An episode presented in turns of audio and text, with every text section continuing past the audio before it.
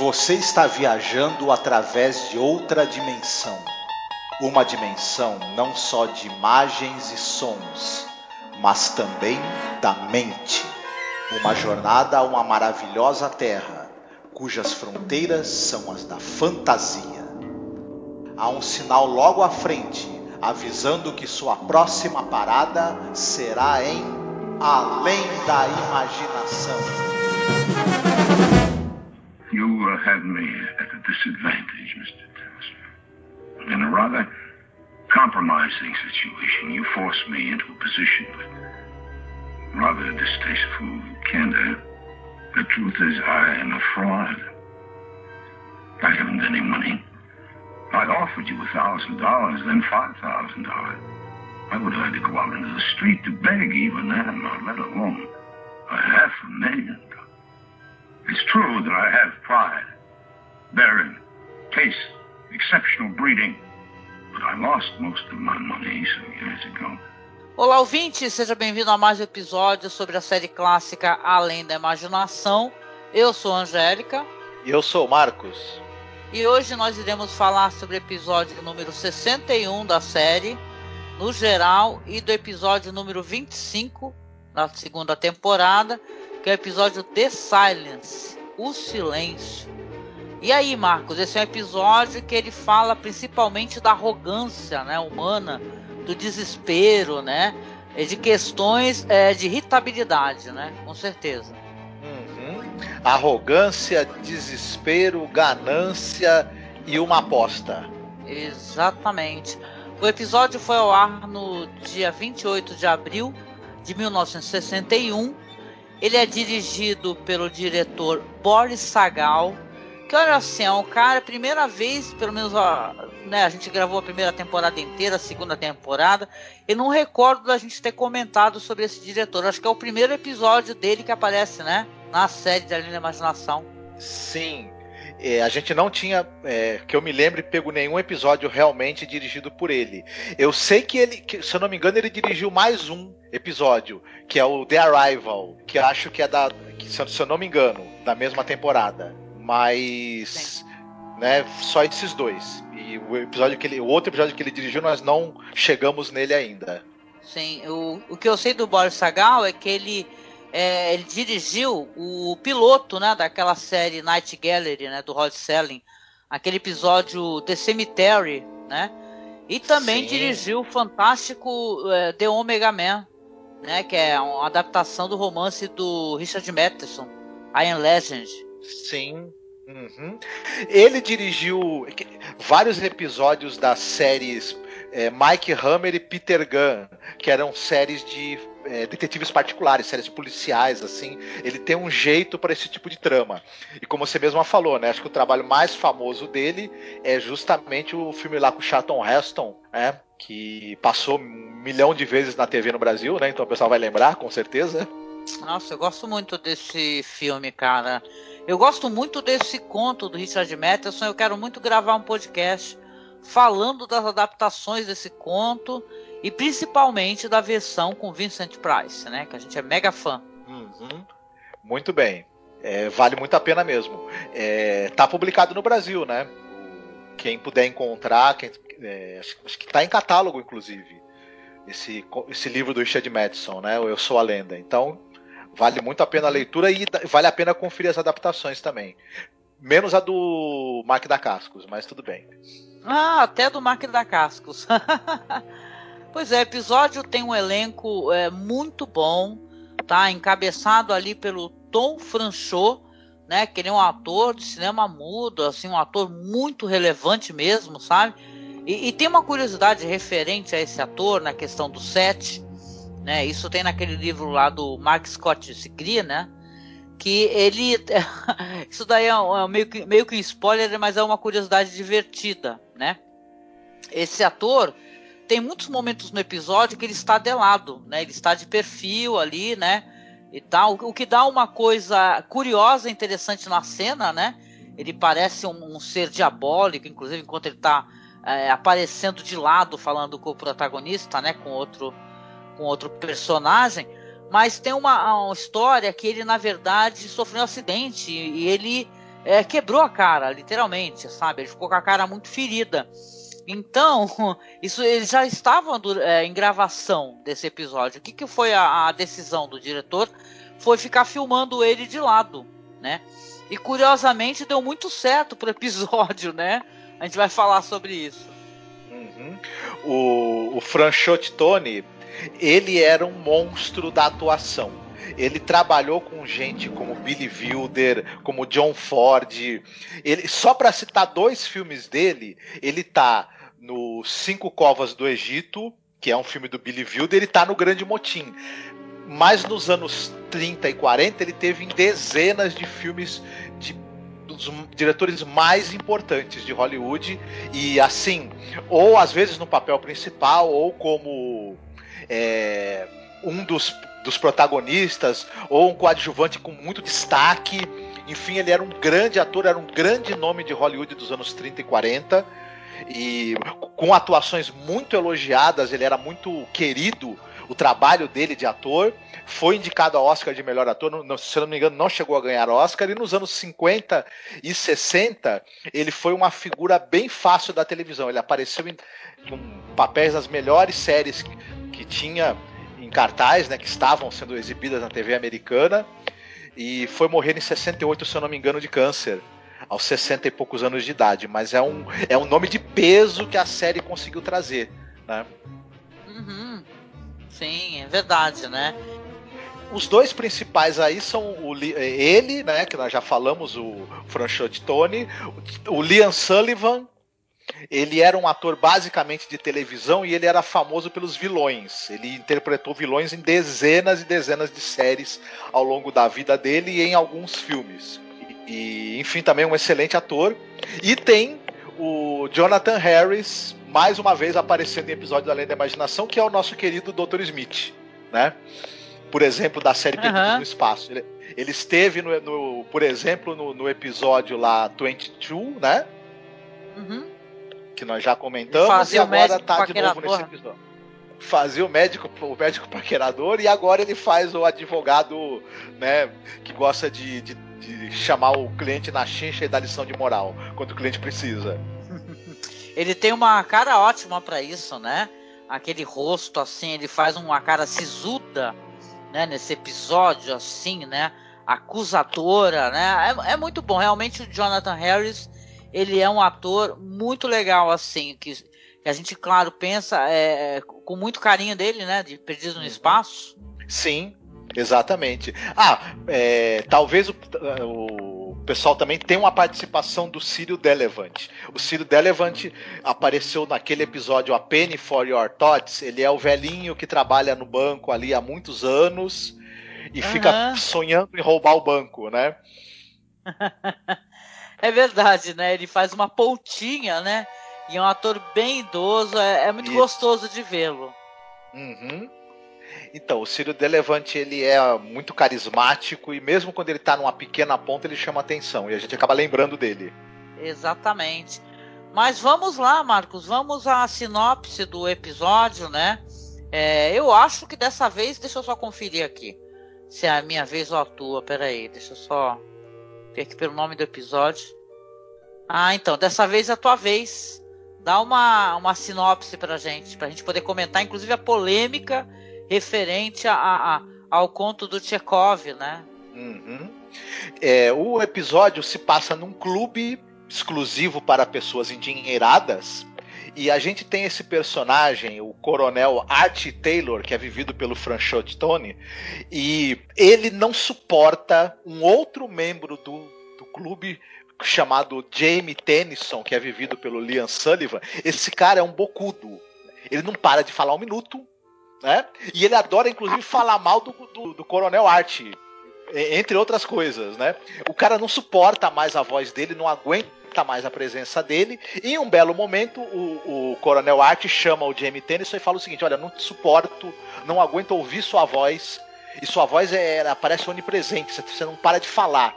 Então, e eu tô sabendo que você tá, tá, precisando de dinheiro, porque a sua mulher tem gostos muito caros, você não consegue manter, você tá todo endividado, então vamos fazer uma coisa?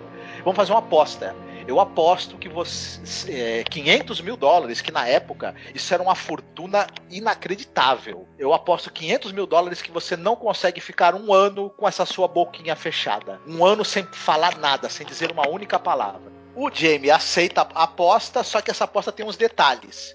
Ele vai precisar ficar num quarto de, com paredes de vidro construído ali dentro do clube para que tanto o Coronel Art quanto os outros membros do clube possam fiscalizar se ele realmente proferiu alguma palavra ou não. As, é, dentro desse quarto, ele vai ter todo o conforto, mas tem microfones ligados 24 horas por dia.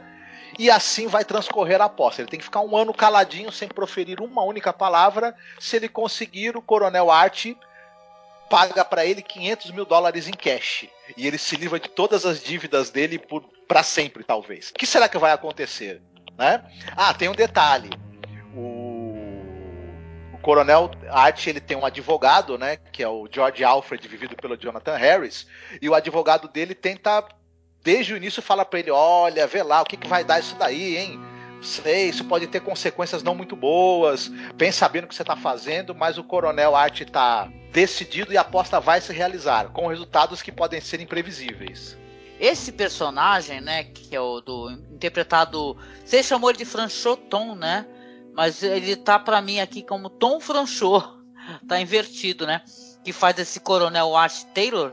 É, ele é um personagem suportável. Ele me lembra essas pessoas, né? Que querem ser superiores às outras, sabe? Fala assim, ah, fulano não tem educação, fulano é, fala alto, né? Como aquele, aquela história lá, por exemplo, Orgulho e Preconceito, sabe? Que o personagem lá, por mais que o pessoal depois acabe perdoando o personagem, né? O personagem, né? História de amor e tal, ele é mega escroto, né? E julga as pessoas pra caramba, tanto como esse personagem aí julga aí o, o, o Tennyson, né? É o cara que está ali tentando convencer as pessoas a, a, investir um dinheiro e tal. Um cara que ele fala, né? Ele, ou seja, ele humilha o cara, né? Ele fala: você já gastou toda a sua herança. Eu sei que você não tem dinheiro, que você está devendo para todo mundo, né? E tá, que você está arruinado, né? A gente vem a saber que, inclusive, a esposa dele, é, como ele mesmo descreve, né? Ele fala assim que ela tem gostos caros que na verdade ela compra na Tiffany's, né, que é uma loja ali de, de, uma joalheria famosíssima, né? Ela compra como se fosse um supermercado, né? Ou seja, ele tá pobre, né? Ele é, ele é o Sor Jorah Mormont, é para quem é assistiu Game of Thrones, né? Que tá totalmente arruinado, né? Sem grana.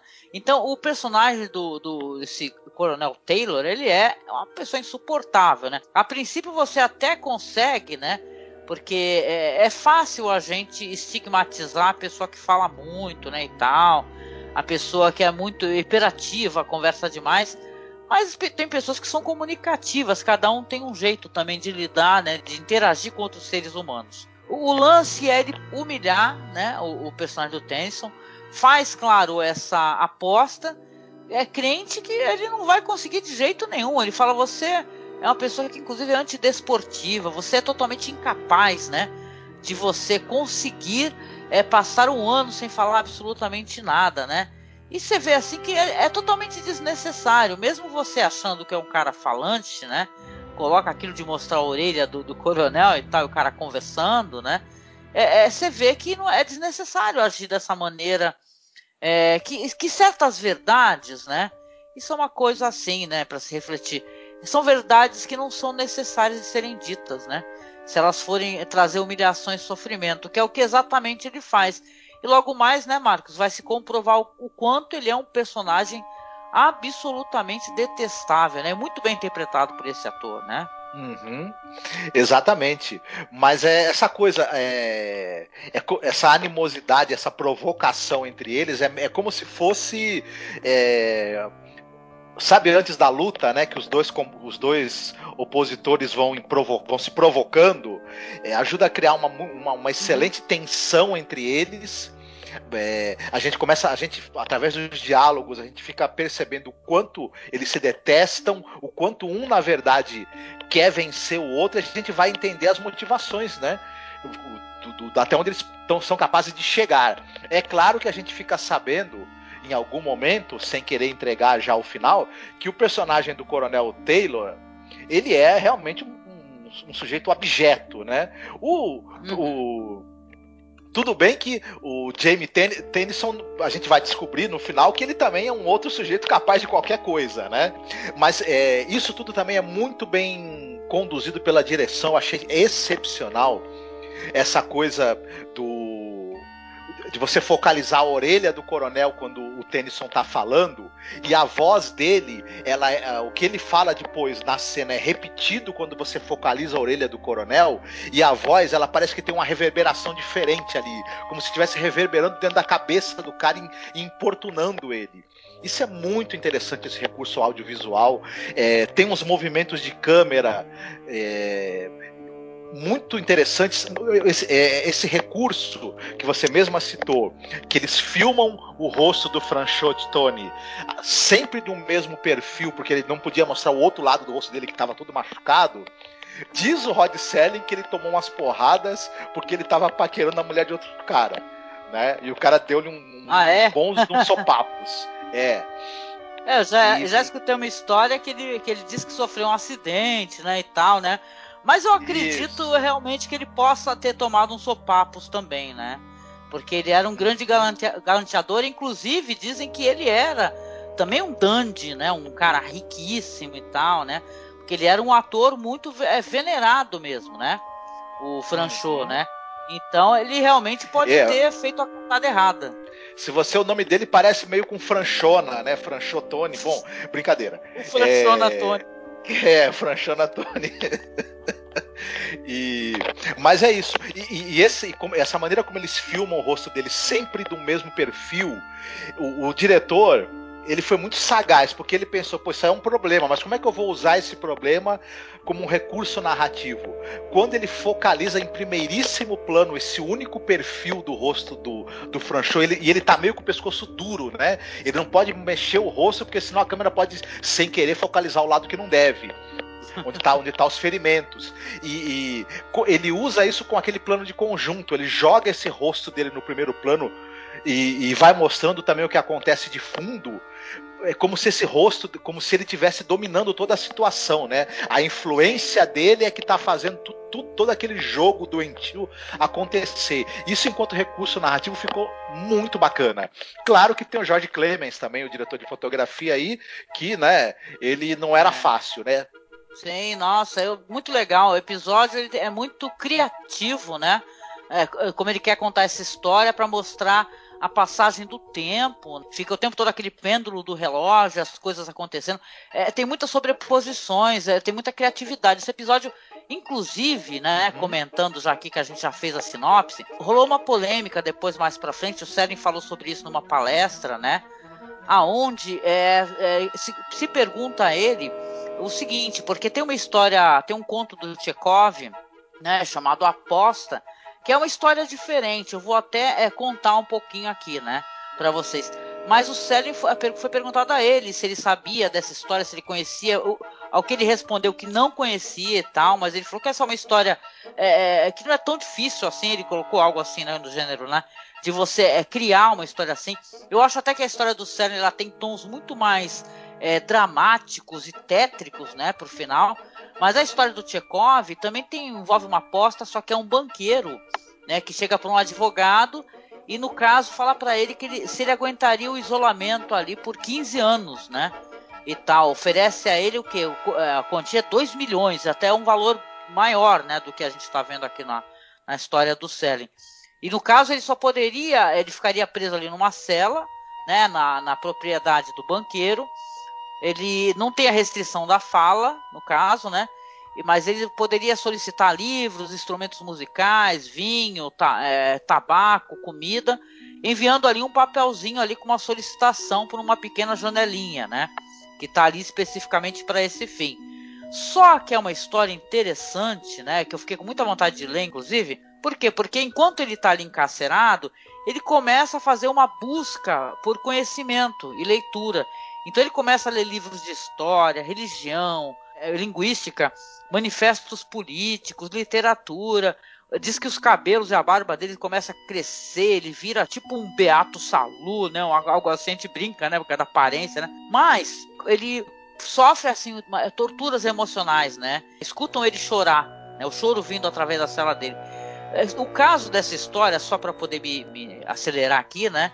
Que quando chega no final né, desses 15 anos, né, o, o banqueiro também começa a ter problema ali por causa de maus investimentos e tal. Ele também não tem a grana que ele teria que pagar, né? Para advogado, porque o cara conseguiu. Mas o que, que acontece? O cara, isso é muito interessante, né? Ele acaba rejeitando, na verdade, o dinheiro do banqueiro, né? Fala que ele, é, através da educação e tal, ele mudou a perspectiva dele e tal, sobre as coisas. Ele tem uma outra é, percepção sobre a questão de dinheiro, né? É uma história que tem um final é, diferente, né? Diferente dessa história do Serling, né? E eu, sabe, falando para você assim, eu acredito realmente que o Serling não tenha é, é, é, ser baseado especificamente nessa história do Chekhov sabe? Até porque ele cria uma história que tem um tom meio fáustico, né? É, você estava falando aí sobre essas tomadas aí de perfil do Franchot e, e, porra, é uma, é uma coisa totalmente demoníaca, né? Ele aparecendo de lado e falando assim com aquela expressão, ele, ele começa a contar pro cara, falar pro cara que. Olha só, o cara já tava. Faltava faltando três meses, quatro meses, algo assim quase um ano, falar que a mulher dele estava traindo ele, que todo mundo estava vendo ela entrar com, no carro com o cara, né? Ele fica é, é, sacaneando, porque você aí já desconfia, obviamente, que ele não tem essa grana também, né, Marcos? Exatamente. A gente desconfia disso até porque tem uma coisa que durante o episódio o advogado dele ele meio que canta essa bola, ele fala para ele você tem esse dinheiro mesmo, você tem certeza? Quando começa as coisas a acontecerem e vai passando o tempo e você percebe que o Tennyson tá conseguindo ficar meses e meses é, sem pronunciar uma palavra, muito mais tempo do que o a princípio o Coronel Art imaginava que ele iria conseguir o, o próprio advogado dele começa a falar, cara, o cara tá indo bem, hein? Daqui a pouco o cara vai fazer um ano aí, aí. Você tem esse dinheiro? Tem certeza? A gente já logo. Inclusive o próprio advogado canta essa bola pra gente. Esse, esse cara não tem esse dinheiro da aposta, né? Hum. É, ele começa a oferecer é, mil dólares, dois mil dólares e tal. Fala assim: ai, cara, tá uma primavera linda lá fora pô, a tua mulher tá saindo com todo mundo, né? E, e, é uma coisa totalmente indigna, né? Porque a gente vem saber depois que, na verdade, ele não podia fazer isso, né? Que ele tava fazendo, né? É, tendo acesso ao cara lá para ficar provocando, né? Então essa é uma história que ela tem uma coisa de ser uma história fáustica, né? Porque ele tá oferecendo dinheiro, né? Em troca da voz, né? Mais pra frente a gente vai ver como realmente ele, ele saca, ele, ele vai li, eliminar desse homem a, a possibilidade né, da fala, né, de uma maneira muito terrível, né, porque contando aqui, inclusive, o final da história, o personagem do Tennyson, sim, ele vai conseguir levar a cabo essa aposta, né, esse um ano, né, sem falar absolutamente nada, mesmo com as provocações todas do, do personagem, né, do, do Coroa lá, que ficou o tempo todo enchendo o saco dele, né, e falando para ele que tá tomando chifre. Aí, cara, é quando ele, o cara desesperado, eles estão todos na sala lá, o advogado, né, os cavalheiros, né, porque aquilo ali é um clube de cavalheiros, né, e tal. Aí estão todos ali numa sala e o advogado percebendo que ele tá muito nervoso e tal, ah, ele vai conseguir, ele vai conseguir. Não, faltam apenas dois minutos e tal, e daqui a pouco começam as 12 badaladas, né? Então realmente o Tennyson conseguiu quando ele chega, né? Ele entra, né? Isso é interessante porque ele está nesse enclausuramento, mas ele está muito elegante ali com aquele hobby, né? Aquela roupa chique, né? De um cavalheiro ali da alta sociedade. Ele sai silenciosamente, para ali na frente ali do, do coronel Art Taylor e estende a mão. Né? Tipo, me dá meu dinheiro, sem falar absolutamente nada. E a gente que é espectador, e até os próprios espectadores da cena, né, estão muito ali curiosos, né, que ele está fazendo isso tudo muito silenciosamente. Parece que ele está fazendo é, ali uma provocação, né, não querendo inclusive falar nem no momento que ele pode falar, né. E aí o, o nisso aí o, o, Taylor começa a falar, olha, eu vou ser obrigado a assumir que na verdade eu não tenho esse dinheiro, é, é eu realmente eu eu tinha você em pouca conta, mas agora eu vejo que você é uma pessoa muito capaz, né? Você é, conseguiu é, é, realmente ficar um ano sem falar absolutamente nada e tal. E, cara, e você vai ficando, inclusive, furioso com isso daí, né? Você pensa assim, porra, essa aposta aí tinha que ter uma espécie de penalização para ele, caso ele não cumprisse a parte dele do acordo, né? O, o, o Taylor aí, né? Então você pensa assim, porra, né? Que merda, né? Quer dizer, o cara se ferrou, né? E só que a gente, né, não sabe quanto ele se ferrou, né? Porque o plot da história é isso. Quando o cara conversa com ele, fala para ele assim que ele não tem como pagar, né? Ele pega um papel, escreve assim para ele, aí fica todo mundo, ele entrega pro Taylor para ler. Aí todo mundo, ah, o que que é isso? O que que tá nesse papel? Não sei o que. Aí o Taylor revela, né, o que que o que o Tennyson escreveu. Ele falou assim, olha, eu achei que eu não ia conseguir, né, é, realmente ficar esse tempo todo em silêncio, e eu mandei cortar as minhas cordas vocais, né? Pam, pam, pam, terrível isso, cara. Aí mostra, ele tira o cachecol e mostra a cicatriz né, da cirurgia, né? Então você vê o, o que esse cara foi capaz de fazer por dinheiro, né? Os dois, na verdade, o que, que os dois, dois jogadores, né? Porque isso daí a, também tem a coisa do jogo, da jogatina, né? Afinal, uma aposta, né? O que, que eles foram capazes de fazer, um por orgulho, né? No caso do Taylor, né? De arrogância, orgulho, e o outro por dinheiro, né? É uma coisa totalmente bizarra esse final, né, Marcos? Sim, a gente acaba dando uma guinada de certa maneira, para mim funcionou como terror, na verdade, Sim. porque ele perdeu as cordas vocais, provavelmente perdeu a mulher também, porque nesse meio tempo o próprio advogado do Taylor fala, pra, fala que, que os boatos sobre a mulher dele eram verdade. E o, Tennyson provavelmente perdeu sua esposa, perdeu a voz, e o Taylor, ele é, eu acho que ele já estava morto por dentro como ser humano, isso acabou de ser a desmoralização total dele perante a sociedade. Para aquele pessoal, eles saberem que ele não tem mais dinheiro é a mesma coisa que ele ter morrido. Então, os dois personagens se desgraçaram nesse jogo, nesse joguinho sádico que eles fizeram, né? Eu ainda acho que, que né, nessa história, o mais repugnante dos dois ainda é o, é o Taylor, porque para mim ele é o grande corruptor e o, e, e o, nessa história toda, né? É a empáfia dele e que acaba movendo essa tragédia para acontecer.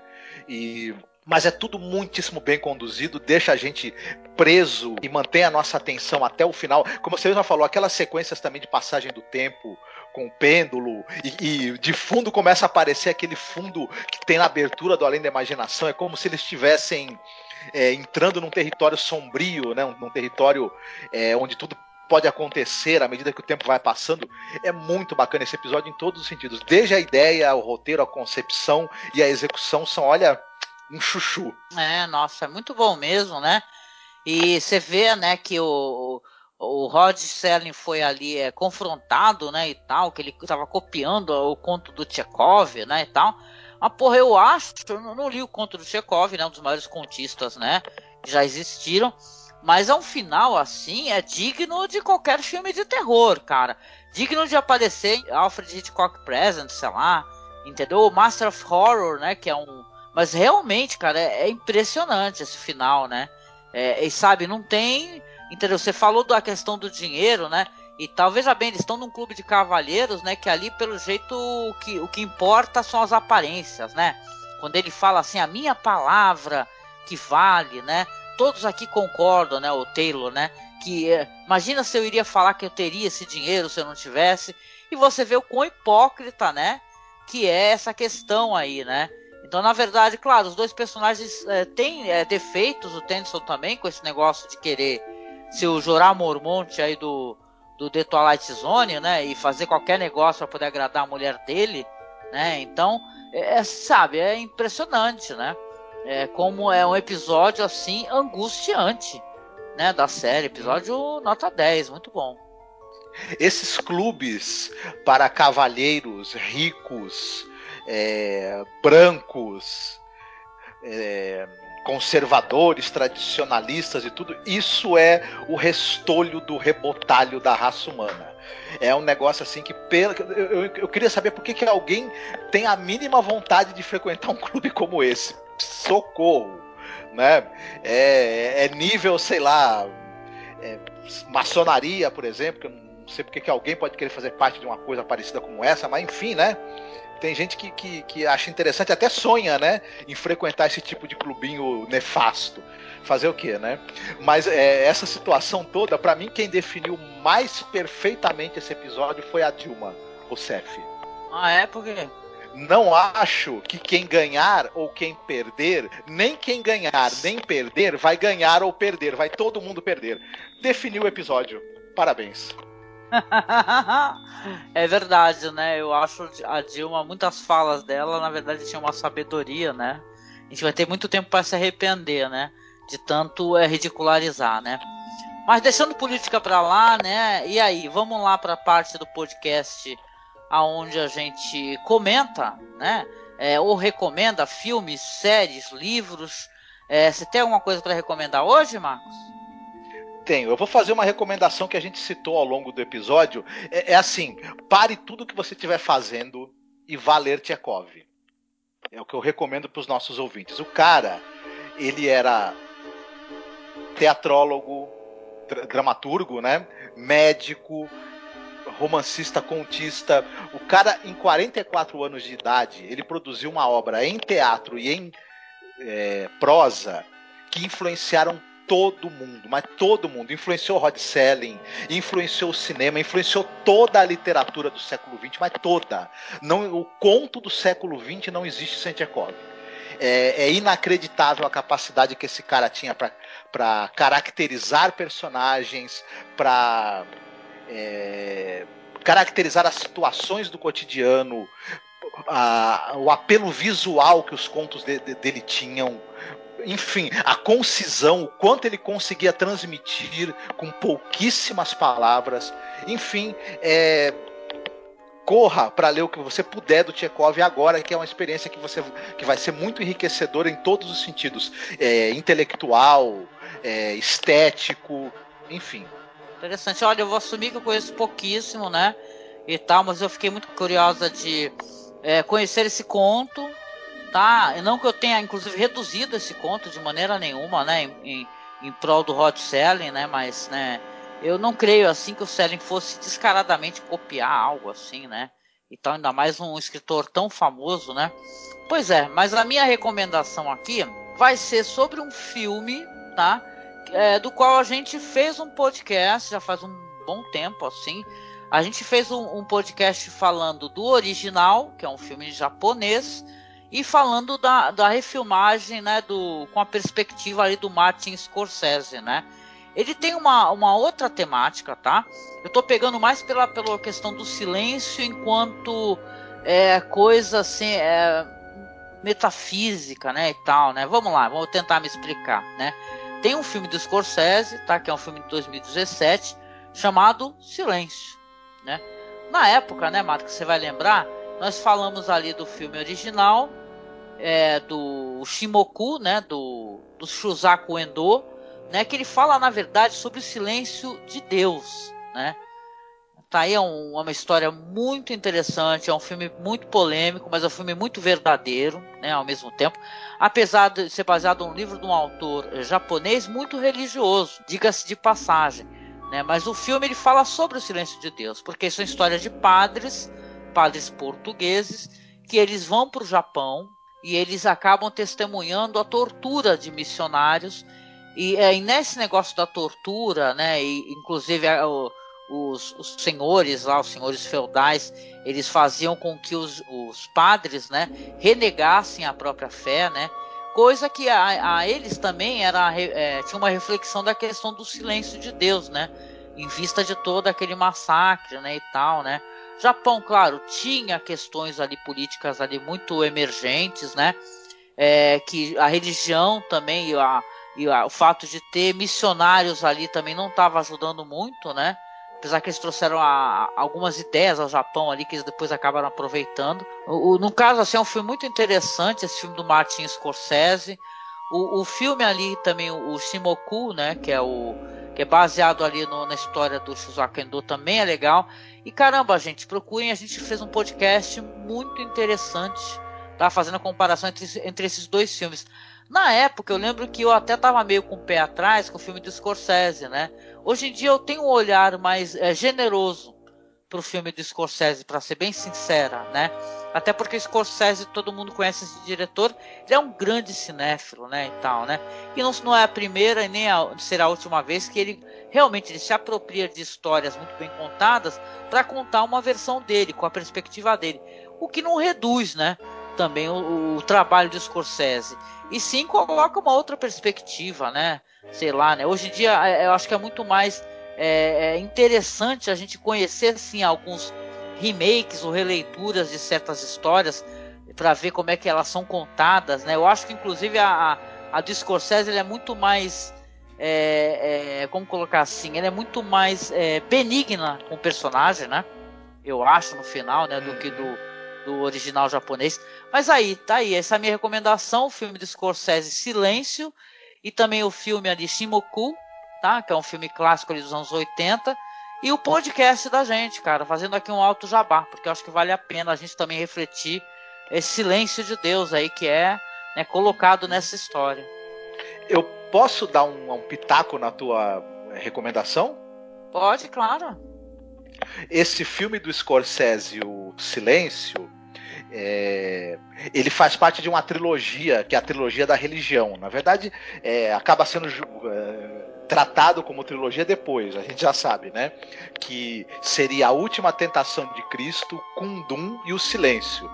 Quem puder assistir esses três filmes na sequência, olha, vai dar um, uma reconfiguração do seu cérebro e, na maneira como você enxerga religiosidade, que é um negócio muito sério. Aí você vai entender por que, que o Scorsese pode meter pau em filme de super-herói a hora que ele quiser, porque vá, vá fazer uhum. igual. É difícil, viu? É, nossa, eu, eu adoro com Doom, né? Com a trilha sonora do Philip Glass, né? Nossa, esse cara é maravilhoso, gente. É, pô, a gente vai falar a qualquer momento aqui nesse podcast. A gente tem um cast também maravilhoso sobre a trilogia Katse, Baraka e Sansara. Gente, o Philip Glass está presente ali fazendo a trilha. A trilha de Kundum é inacreditavelmente linda. E a Última Tentação de Cristo é uma obra-prima, concordo muito contigo. Né? Quer dizer que as pessoas agora estão tratando como trilogia, né? Os filmes são dos espectadores, né? Os espectadores que decidem, né? sim, né? Sim, o que é trilogia, o que, que não é. E o filme, e o filme do Shinoda também, o, o Silêncio do Shinoda também é imperdível. Quem puder, não deixe de ver de jeito nenhum. Eu só reforçando a tua, a tua recomendação, porque é do caramba mesmo. Uhum. Não, eu queria só fazer uma menção honrosa, porque, obviamente, quando você pensa nesse negócio do enclausuramento, e, e sim, ó, aí eu acho que realmente tem uma influência do Tchekov, até pela quantidade de anos né, que o personagem fica em isolamento, você lembra, claro, do Old Boy, né? É impossível você não lembrar desse filme maravilhoso ali do Sean-Wook Park, né? Então é uma história também sobre vingança, obviamente, né? Aí é outra trilogia, que é a trilogia da vingança, né? Então o Old Boy ali, que é de 2003, né? Que seria na verdade o segundo da trilogia, né? O primeiro é o, o Senhor Vingança, né? O segundo é o Old Boy e o terceiro é o Lady Vingança. Eu gosto muito de todos os três filmes. Mas é uma referência meio óbvia até, né? Só que aí vai ter todo um plot ali de, do personagem descobrir por que, que ele foi preso, né? E tal. Tem a, a, ali no final um incrível, inacreditável plot twist, né? Que vale muito a pena você assistir, caso você não tenha assistido, é também para é, saber, né, como é que é isso, não deixar contarem para você, porque vale a pena. Né? Então, uma menção honrosíssima, né, pela questão do enclausuramento ao Old Boy também. Uhum. Recomendadíssimo. E aí, você escolheu alguma musiquinha pra gente encerrar o podcast hoje? Depeche Mode Enjoy the Silence. Adoro essa música e acho que ela casa bem aí com o tema. É muito boa, né, cara? Adoro essa música também, né? Essa banda é muito boa, esse clipe é maravilhoso. muito bom mesmo, né? Saudades, viu? Mas olha, legal, gente. Eu quero agradecer, claro, mais uma vez, né, por você estar nos acompanhando aqui no nosso podcast sobre Além da Imaginação. Nós estamos chegando ao final da segunda temporada. Lembrando que depois do último episódio a gente vai tentar gravar, claro, um episódio onde, onde nós vamos falar dos os episódios da série que a gente mais gostou da segunda temporada. Então a gente agradece a presença, pede para você, claro, aparecer lá no Facebook, curtir a nossa página, tá? Que é @masmorracine, entrar no nosso grupo, que é o Fãs de Além da Imaginação, nós temos também perfil no Instagram, que é masmorracine, e no Twitter nós estamos lá como Masmorra Underline Cast. Se você quiser ser o nosso padrinho ou a nossa madrinha, basta você acessar qualquer link que está logo aí abaixo no YouTube, tá? Na descrição do episódio. Nós temos perfil lá no Padrinho no Colabore aí. Qualquer ajuda é muito importante para que a gente possa continuar né, pagando o nosso servidor, que a gente mantenha os podcasts. Estamos tentando providenciar equipamento novo de gravação, que o nosso equipamento está bem velho, né? E a gente, claro, né, Marcos? Deixa um abração para você e a gente se vê no próximo episódio. Fiquem bem, se cuidem. Beijo, tchau, tchau.